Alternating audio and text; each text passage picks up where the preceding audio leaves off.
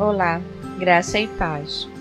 Você vai ouvir agora uma mensagem pregada pelo pastor Diego Ramon na Igreja Presbiteriana de Fragoso.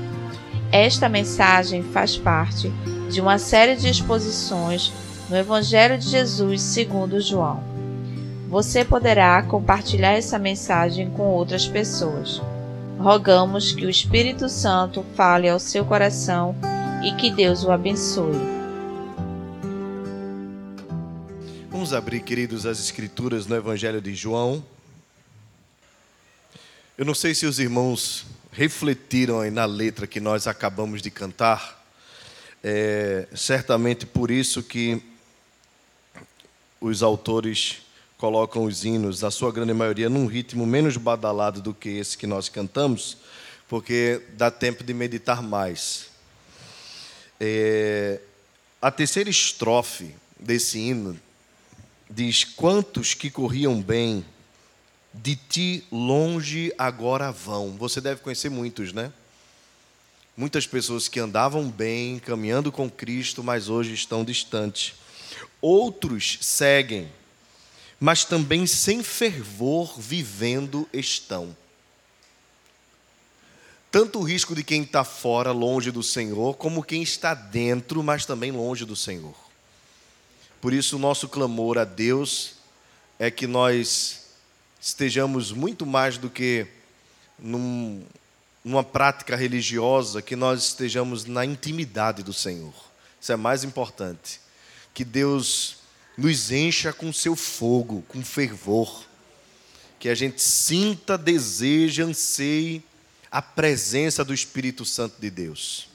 Nós tenhamos sede da palavra, da oração, da comunhão com o Senhor, que nós resistamos à frieza, ao desapego a Deus e que nós lutemos contra o nosso próprio coração, que muitas vezes quer nos levar para distante do Senhor. No, na quarta estrofe, o autor diz: Vem agora consumir tudo quanto, ó Salvador, quer altivo resistir ao teu brando e santo amor. Em outras palavras, Senhor, se houver no meu coração alguma coisa que quer criar resistência contra o teu amor, vem com fogo e consome, para que não haja nenhum empecilho na minha relação contigo. Que seja assim, em nome de Jesus, para a glória dele. Evangelho de João, capítulo 1, versos de 29 a 31. Evangelho de João, capítulo 1, versos de 29 a 31. Irmãos, nós estamos dando continuidade à série de exposições bíblicas no Evangelho de João que nós iniciamos no meio do mês passado. E assim, portanto, ah, agora em novembro, estaremos, depois da celebração da reforma protestante, retomando a série no Evangelho de João. Nós então já vimos o primeiro capítulo, chegamos até o verso 28, depois da repetição do testemunho de João Batista e agora nós vamos ouvir mais uma vez, ou mais um testemunho de João Batista a respeito de Jesus. Evangelho de João, capítulo 1, versos de 29 a 31. E, coincidentemente, ou dentro da providência divina, esse texto cai justamente num dia de ceia. Observe o que diz a Escritura. No dia seguinte, viu João a Jesus que vinha para ele e disse: Vamos dizer todos juntos? Eis o Cordeiro de Deus que tira o pecado do mundo. Aleluia. É este a favor de quem eu disse: Após mim vem um varão que tem a primazia, porque já existia antes de mim. Eu mesmo não o conhecia, mas a fim de que ele fosse manifestado a Israel, vim por isso batizando com água. Vamos orar. Querido Deus, na tua presença santa, nós já te rogamos, vem despertar a nossa alma, vem inflamar os nossos corações com o fogo do teu Espírito Santo, vem aquecer o nosso ser, de maneira que frieza alguma possa resistir ao calor sobrenatural do teu espírito. Ó Deus querido, em nome de Jesus, por meio da tua palavra, revelação sagrada do Senhor, inspirada por ti, escrita pelos apóstolos, para nossa edificação, que haja, Senhor, nesta noite transformação em nosso ser. De tal maneira que nós saiamos daqui, Senhor, regozijados no Senhor, fortalecidos em Ti, também constrangidos pelo Teu amor. Quem sabe, Deus, reconhecendo as nossas fraquezas, mas também desafiados a vivermos uma nova vida e a proclamarmos ao mundo a salvação por meio do varão perfeito, Jesus Cristo, o nosso Salvador. É em nome dele que nós te oramos. Amém. Meus irmãos, nós estamos neste primeiro capítulo, e este primeiro capítulo responde, na verdade, a uma pergunta básica. Talvez você possa achar até uma pergunta muito fundamental, talvez até infantil, mas que ela é hoje de suma importância para a compreensão do verdadeiro cristianismo. A pergunta é: quem é Jesus? Nesses primeiros capítulos, ou em especial no primeiro capítulo do Evangelho de João, o autor faz questão de deixar claro quem é Jesus.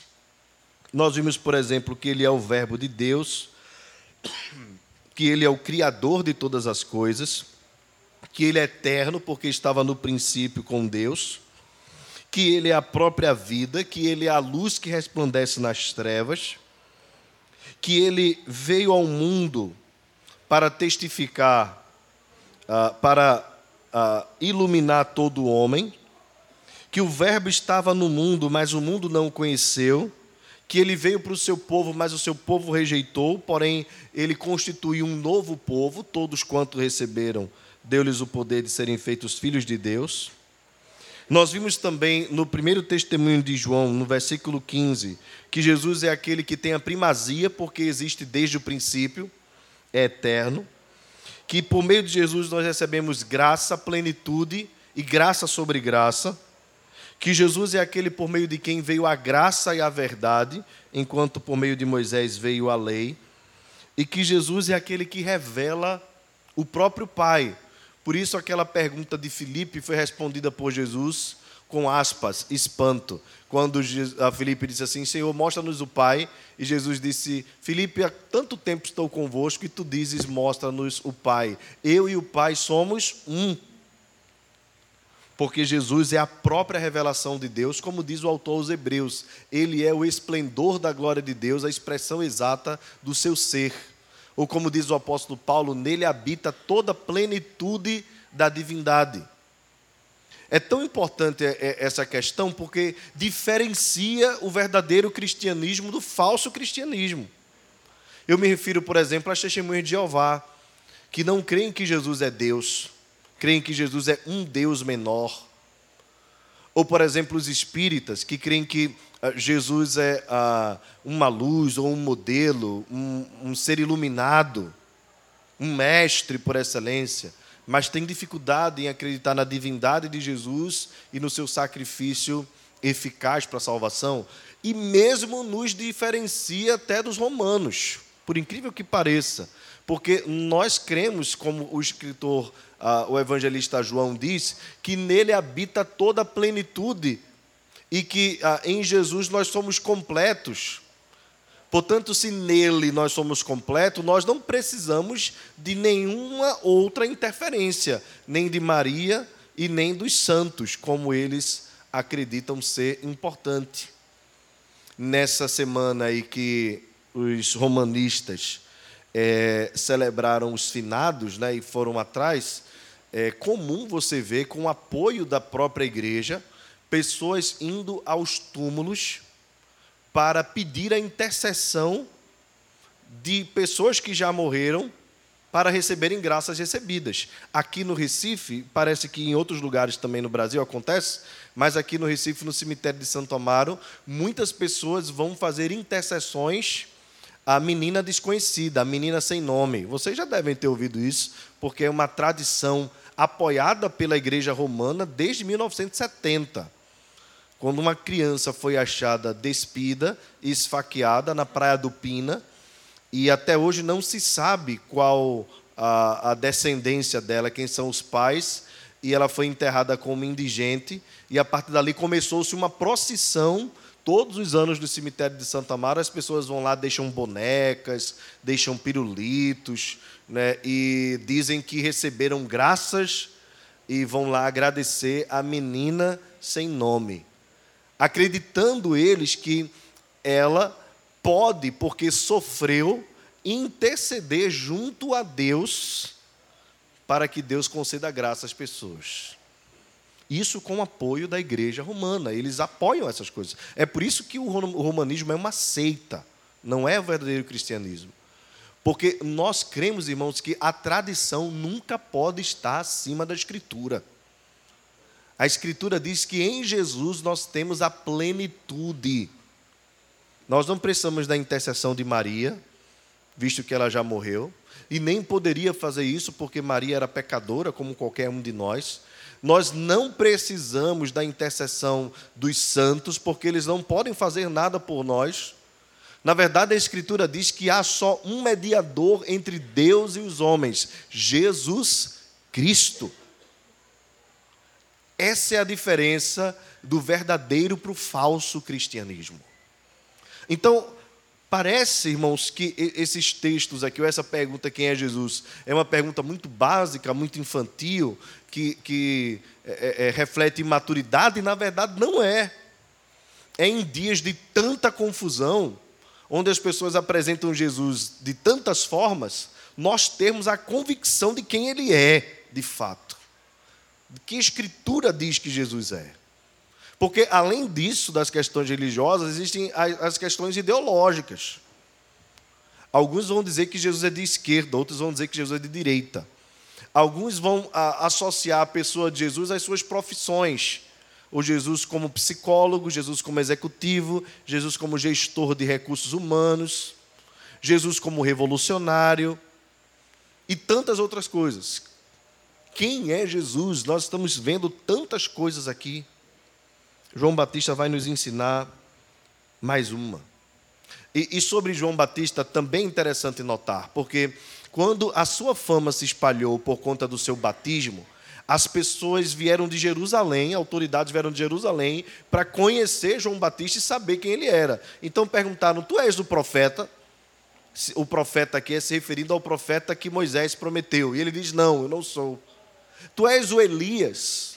Ele diz: Não, eu também não sou Elias. Então quem tu és? Ele diz: Eu sou a voz que clama no deserto, endireitai o caminho do Senhor. Ele diz: Eu batizo com água. Eu batizo com água. Mas virá alguém, e na verdade já está no meio de vós, que vós não conheceis, o qual vem após mim, do qual não sou digno de desatar-lhe as correias das sandálias. João Batista diz: Vocês estão achando que eu sou importante, mas vem alguém que é mais importante do que eu. Esse verdadeiramente é importante, já está no meio de vocês. Depois desse discurso de João Batista, é que acontece o que nós acabamos de ler agora há pouco. Observe, o texto diz: No dia seguinte viu João a Jesus. Tudo indica aqui, irmãos, que se tratava aqui de uma, de uma situação pública, que vinha para ele e disse: Eis o Cordeiro de Deus que tira o pecado do mundo. Essa, irmãos, talvez seja uma das afirmações mais importantes de toda a Escritura. Talvez essa seja uma das afirmações mais importantes de toda a Escritura. Mas eu queria que você pensasse no contexto comigo. Você deve lembrar que João Batista era primo de Jesus e era mais velho que Jesus. e que esse João Batista, como eu já falei, tinha sua fama espalhada por toda Jerusalém, de maneira que pessoas vieram procurar saber quem ele era. Ele vivia de, de uma maneira inusitada. Ele vivia nos desertos, comendo mel silvestre, gafanhotos, e era um homem ah, de muita firmeza naquilo que pregava, e ele era, nós podemos considerar assim, talvez o, o engenheiro que preparou o caminho para a chegada do Messias. Eu usei essa expressão, ou essa ilustração, na última vez em que preguei nesse texto de João. Não sei se os irmãos lembram, mas eu falei que quando o rei vinha ou se deslocava de um lugar para outro, geralmente à frente da comitiva do rei ia um grupo preparando o caminho, aplanando o caminho, nivelando, para que quando o carro do rei passasse, o carro não viesse a tombar. E, ele, e assim eles definiam um melhor caminho, caminhos aplanados, a fim de que o rei passasse com mais tranquilidade. Então João Batista diz: Eu não sou o rei, mas eu sou aquele que prepara o caminho para o rei passar. E agora João tem a visão do próprio Cristo e afirma: Eis o Cordeiro de Deus que tira o pecado do mundo. Irmãos, esta afirmação é tão importante para nós hoje. Mas você imagina o que seria essa afirmação nos dias em que João proclamou esta palavra? Por quê? Há aqui duas afirmações. Jesus é o Cordeiro de Deus e Jesus é aquele que tira o pecado do mundo. Eu queria pensar com você primeiro na premissa 1. Jesus é o Cordeiro de Deus. Os irmãos devem lembrar que quando Adão pecou no Éden e Deus descobriu o seu pecado, porque eles se apresentaram perante o Senhor com roupa nova e Jesus disse, ah, e Deus disse: Por que vocês estão nus? E eles cozeram para si folhas de figueira. E Deus mandou retirar aquela roupa e fez para eles roupas novas, com peles de animais ali significa o primeiro sacrifício que aconteceu na terra. Esse sacrifício era um sacrifício simbólico que prenunciava a morte por meio de sangue. Mas a história continua. E quando nós chegamos no texto de Abraão, os irmãos lembram de toda a história, eu acredito, Abraão, depois de ter esperado o seu filho querido e de não ter recebido, procurou a sua maneira resolver o problema e deitou-se a convite da sua própria esposa com a serva dela, chamada Agar. E teve um filho desta mulher, a quem ele pôs o nome de Ismael. Achando Abraão que a promessa de Deus havia caducado, praticou este engano. Anos depois, o anjo do Senhor veio, estando Sara com 90 anos, Abraão com 100 anos, e o anjo do Senhor se apresentou a eles e disse: Vocês terão um filho daqui a um ano. E Sara riu, e o anjo a repreendeu, dizendo: Por que te riste? Porque para Deus não há impossíveis, nós sabemos muito bem disso, irmãos. Uma mulher de 90 anos, havendo cessado a sua regra natural da mulher, estando seu marido já idoso e ela também uma senhora. Porém, depois de um ano, ela deu à luz a uma criança, a quem colocou o nome Isaac, que significa riso. Abraão amava o menino, amava. Se Ismael foi aquele que não veio programado, Isaac era o filho da promessa, o amado, por meio de quem a geração santa prosseguiria. Mas chegou um momento em que Deus disse a Abraão: sobe ao monte e sacrifica o teu filho, o teu único filho. E Abraão subiu com a criança, com seu dois, seus dois servos, e foi para o monte, a fim de obedecer a Deus. E ele, seguindo até um determinado momento, chamou os seus servos e disse: Fiquem aqui, porque nós iremos e depois voltaremos. E Abraão sobre com a criança, coloca a criança no lugar específico, e no meio do caminho, antes de chegar a esse local, a criança pergunta: Pai, Estão aqui todos os materiais para o sacrifício, mas cadê o animal? E os irmãos devem lembrar daquilo que Abraão disse para o seu filho Isaac. O que foi que ele disse? Deus proverá para si. Deus proverá para si. E Abraão deita a sua criança e, disposto de fato a obedecer a Deus, o Senhor diz a Abraão: para. E Abraão para e olha para o lado e Deus provê um animal para o sacrifício. Não foi o seu filho morto. E Abraão desce. Interessante que o autor dos Hebreus, interpretando esse texto, diz que Abraão sabia que Deus era poderoso até para ressuscitar Isaac dentre os mortos. Por isso obedeceu até o fim.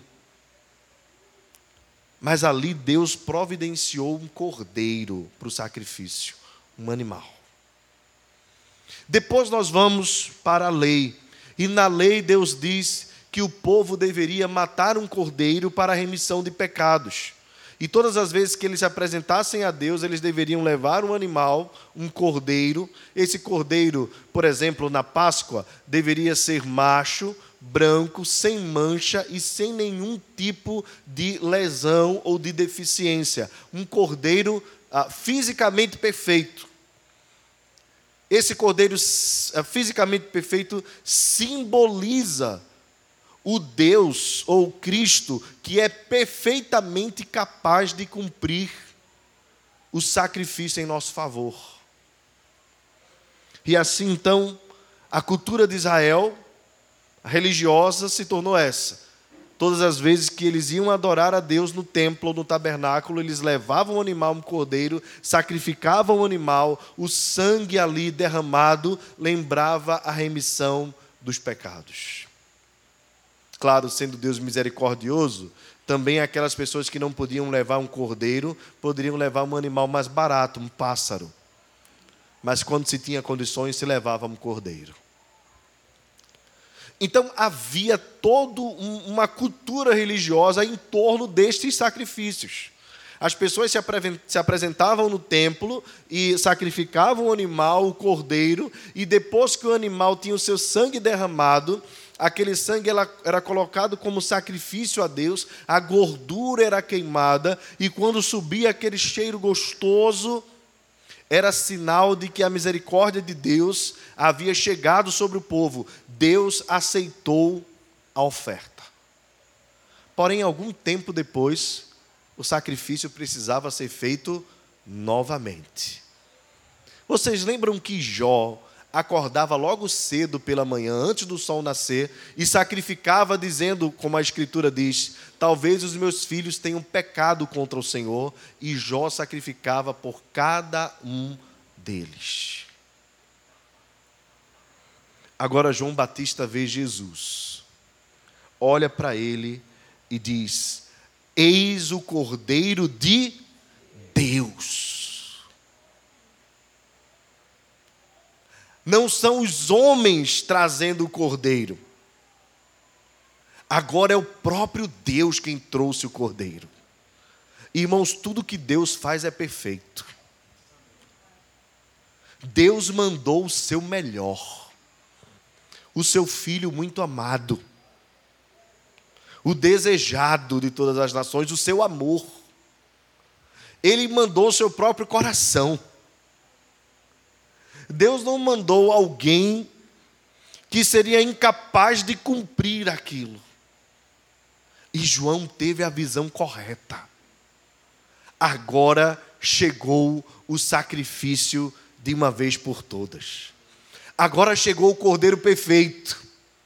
Agora chegou aquele que é capaz pela sua capacidade moral, pela sua obediência, pelo seu amor, de morrer por nós, de se sacrificar por nós, de se entregar por nós, e assim com a sua morte, com o seu sangue, saciar toda a justiça de Deus.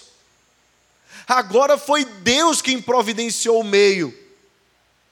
Enquanto o meio que Adão tentou providenciar foi incapaz de fazê-lo, folhas de figueira, e Deus mandou que Adão e Eva retirassem aquela roupa, agora Deus providenciou o próprio sacrifício de uma vez por todas. A solução veio de cima. Irmãos, esta é a diferença do cristianismo para as outras religiões.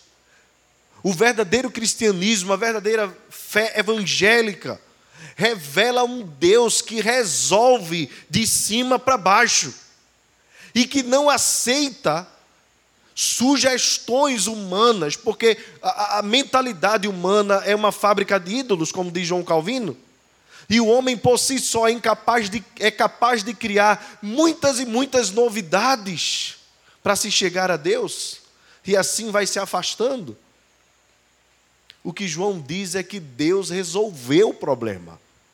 O que João diz é que Deus suscitou no meio do seu povo, para a sua própria glória, um cordeiro capaz de cessar toda a ritualística cerimonial de Israel. Por isso que nós não precisamos vir para o culto trazendo um animal para ser sacrificado. Por isso nós não precisamos ter um altar. Eu sei que é um costume das pessoas chamarem essa parte aqui de altar, mas não tem altar aqui porque não tem sacrifício. O sacrifício já foi feito. Louvado seja o nome do Senhor. É por isso que também aqui não há sacerdotes. Nós todos somos sacerdotes, mas o pastor não é um sacerdote. Ou é um sacerdote como vocês são sacerdotes. Porque não há mais mediação nenhuma. Agora Jesus é o nosso mediador. E nós não precisamos mais de meios. Mesmo que Deus tenha se utilizado na antiga aliança de meios e de métodos, agora aprove ao Senhor se utilizar do Cordeiro Jesus. Irmãos, isso significa que nele nós temos toda a eficácia do sacrifício vicário na cruz do Calvário de que ele saciou toda a justiça de Deus. Quando um cordeiro era sacrificado, ah, havia um costume no Antigo Testamento, eu não sei se você lembra disso, mas a, a Escritura diz que se levavam dois animais para o dia da remissão, e um animal, um cordeiro, era sacrificado, e ali o seu sangue era derramado, e outro cordeiro era lançado para o deserto. Esse animal, um bode, um cordeiro, era chamado de bode expiatório. Você já ouviu esse termo? Bode expiatório. Quando é que a gente ouve falar nesse termo? Bode expiatório. Fizeram fulano de bode expiatório. Já ouviu essa expressão? O bode expiatório é alguém que leva a culpa que não é sua. Não é? Aqui a gente também costuma usar boi de piranha, né? Você já ouviu essa expressão também, boi de piranha, né? Não? Se coloca o, um boi no rio para as piranhas comerem e você atravessa pelo outro lado, né? Mas bode expiatório é mais conhecida. O animal que levava a culpa sobre si e era lançado no deserto errante, para nunca mais ser visto. João olha para Jesus e diz: Eis o Cordeiro de Deus que tira o pecado do mundo. Jesus foi aquele que levou sobre si a culpa que não era sua, para que por meio da sua morte, para que aqueles três dias que ele passou, errante, como o bode expiatório, sob o poder da morte, fosse capaz, por meio desse sacrifício, nos fazer justos diante de Deus. Mas louvado seja o Senhor, porque enquanto o bode lá no Antigo Testamento ficava errante durante muito tempo, a Escritura diz que ao terceiro dia Jesus ressuscitou dentre os mortos. Louvado seja o seu nome. Por isso que ele é o cordeiro vencedor você lembra dessa expressão lá no Antigo Testamento? Ao cordeiro que foi morto, mas reviveu, no, no livro de Apocalipse, melhor dizendo. ao cordeiro que foi morto, mas reviveu.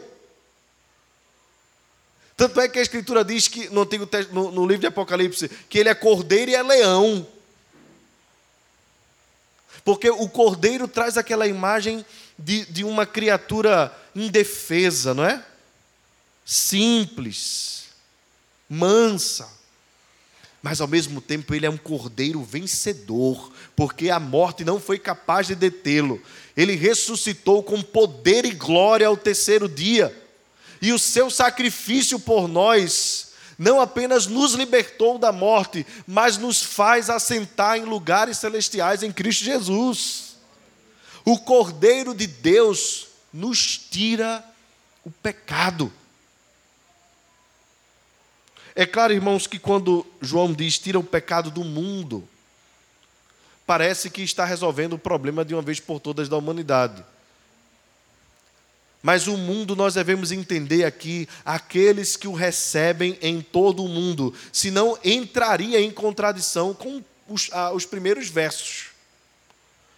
Embora o sacrifício de Jesus seja capaz, capaz, de perdoar todos os pecados de todas as pessoas do mundo e assim salvar todo mundo, ele só é eficaz na vida daquele que crê em Jesus. É por isso que a expiação, ou seja, o sacrifício do cordeiro, é exclusivo. A expiação é exclusiva. Nós costumamos, até pela tradução, chamar de expiação limitada. Vocês já ouviram esse termo? Expiação limitada. Ah, mas, na verdade, ela não é limitada. Ela não tem limites. Agora, ela tem uma exclusividade. Todos quanto o receberam, deu-lhes o poder de serem feitos filhos de Deus. Mas pela sua capacidade, poderia salvar a humanidade inteira, porque o sacrifício do Cordeiro tira o pecado do mundo. Nessa noite, queridos, eu queria encerrar apenas pensando com você o seguinte: você crê de fato no sacrifício de Jesus? Você confia no sacrifício de Jesus para perdão dos seus pecados? Você crê que nada e ninguém pode te condenar se Jesus é aquele por meio de quem você confia a sua salvação, se é nele que você confia, se é nele que está a sua esperança, já não há condenação para você. Louvado seja o nome do Senhor. Você passou da morte para a vida. Você recebeu pela graça a eterna salvação, porque o sacrifício de Jesus é eficaz. Quando nós pecamos e pedimos perdão a Deus, de joelhos, humilhados, nós precisamos levantar com a certeza do perdão por causa da misericórdia de Deus e por causa da capacidade do sacrifício de Jesus em remir toda a nossa culpa. Por isso, o evangelista João, que escreveu também esse texto, na sua primeira carta diz: Se confessardes, pois, os vossos pecados, ele é fiel e justo para vos perdoar os pecados e vos purificar de toda injustiça. Isso é confiança no sacrifício vicário de Jesus. Significa que eu não preciso subir morro. Significa que eu não preciso fazer sacrifícios em nome de Deus. Nem mesmo aqueles que podem ser estabelecidos até no meio evangelical. Porque algumas pessoas ah, equivocadamente acreditam que por conta da sua religiosidade, são capazes de conquistar Deus. E muitas vezes a motivação de fazer as coisas está errada. Se faz a coisa certa com a motivação errada. Eu vou orar para não perder a salvação, eu vou à igreja para não perder a salvação, eu vou dar o dízimo para não perder a salvação. Um equívoco. Na verdade, nós oramos, lemos a palavra, vimos a igreja, ofertamos com dízimos e ofertas, servimos ao Senhor, não para agradar a Deus, como se por meio dessas atitudes nós pudéssemos alcançar a salvação. Nós fazemos tudo isso como forma de gratidão a Deus, diante do sacrifício que Ele já fez por nós e que nos torna e nos garante a eterna salvação. É diferente a perspectiva. Eu não faço para ser salvo, eu faço porque já sou salvo, pela graça de Deus. Isso muda a minha forma de orar. Isso muda a, a, a minha, o meu desejo de evangelizar. Eu me santifico, não é mais com medo de ir para o inferno. Eu me santifico com medo de desagradar o meu Deus que fez tanto por mim, entregando o seu único filho. Isso muda a perspectiva do coração. Faz com que as nossas motivações estejam centradas em Deus e o nosso amor esteja nele. Acordar todos os dias e saber que nós somos perdoados é a melhor de todas as notícias da manhã. Talvez é essa notícia que nós precisamos relembrar ao nosso coração. Jesus morreu por mim. O Cordeiro se sacrificou por mim. O Cordeiro sarou as minhas feridas. O Cordeiro morreu para me dar vida. O Cordeiro morreu e ressuscitou, para que eu morresse para mim e ressuscitasse para ele. Agora, pois, não há condenação para aqueles que estão em Cristo Jesus. Que Deus nos abençoe. Que você reflita nesta verdade. Celebre esta verdade que nós celebramos na ceia do Senhor. A nossa dívida foi sanada. Paulo diz: o escrito de dívida que estava contra nós foi rasgado. Havia um documento que nos condenava, Jesus rasgou esse documento. Pegou os pedacinhos de papel, colocou na cruz, cravou e olhou para os demônios e zombou deles, dizendo assim: Eu venci por amor ao meu povo. Você quer notícia melhor do que essa? O diabo não pode te condenar. O mundo não pode te condenar. O seu coração não pode condenar você. A sua mente não pode lhe condenar.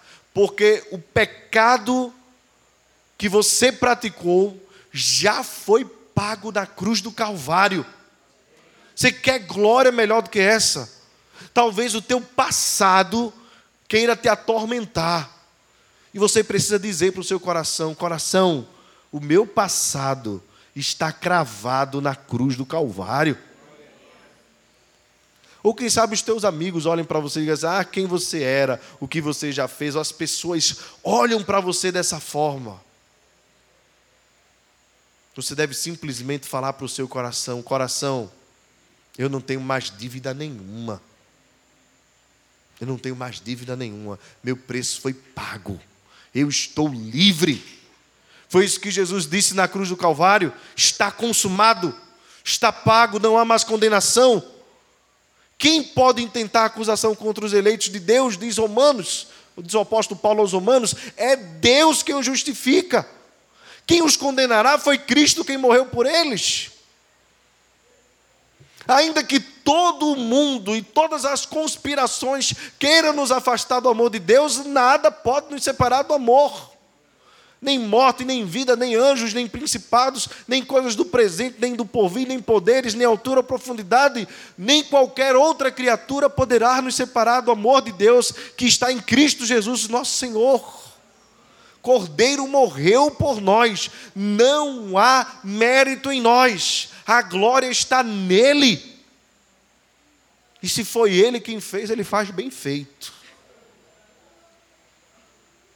Em nome de Jesus, creia no sacrifício do Cordeiro. Descanse no sacrifício do Cordeiro. Confie totalmente no sacrifício do Cordeiro.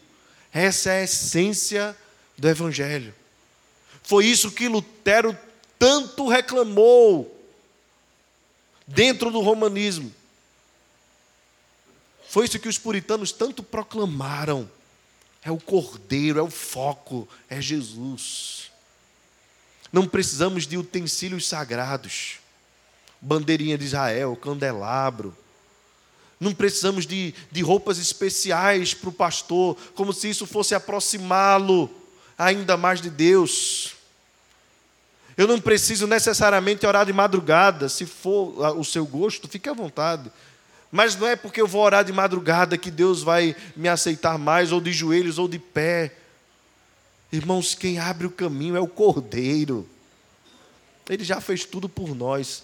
Ah, irmãos, como nós precisamos aprender e descansar nessa verdade. Ele já fez tudo por nós. Tudo já foi feito. O preço foi pago.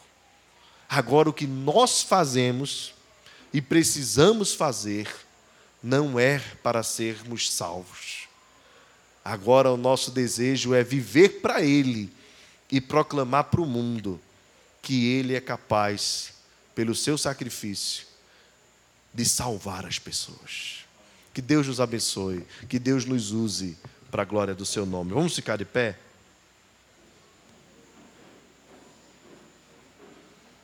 Senhor Deus, que palavra dita pelo evangelista João Batista, profeta do Senhor. Eis o Cordeiro de Deus que tira o pecado do mundo. Talvez uma das afirmações mais célebres de toda a história. Talvez uma das afirmações mais importantes que a humanidade já ouviu nos seus milênios. A nossa confiança está no Cordeiro Jesus.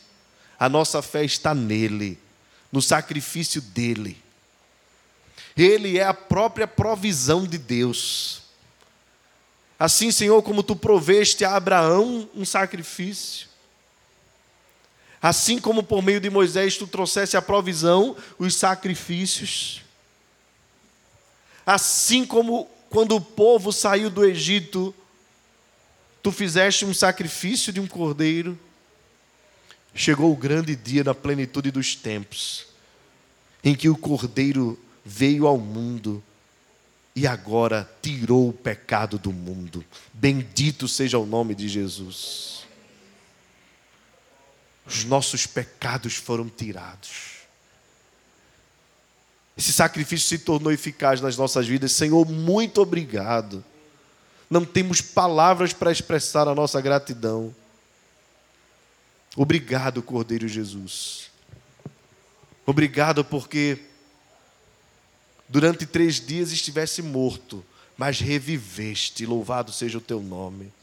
Em poder e glória ressuscitaste e provaste o teu grande amor por nós nos tirasse da morte e nos trouxesse para a vida, nos tiraste das trevas, nos trouxesse para a luz. E agora, pela fé, pela graça, somos salvos por meio deste sacrifício. Obrigado, Cordeiro Jesus, obrigado. A ti seja o louvor. A nossa vida agora é te proclamar, é anunciar a este mundo que há perdão em Jesus Cristo. Fica conosco, usa-nos durante esta semana. É o que nós te pedimos em nome de Jesus. E que a graça e a paz, nosso Senhor e Salvador Jesus Cristo, o amor de Deus, o nosso Pai eterno, a comunhão, a consolação e o poder do Espírito Santo repouse sobre nós, Igreja Presbiteriana de Fragoso, e sobre toda a igreja do Senhor que está espalhada sobre a face da terra, agora e para todos sempre. Amém.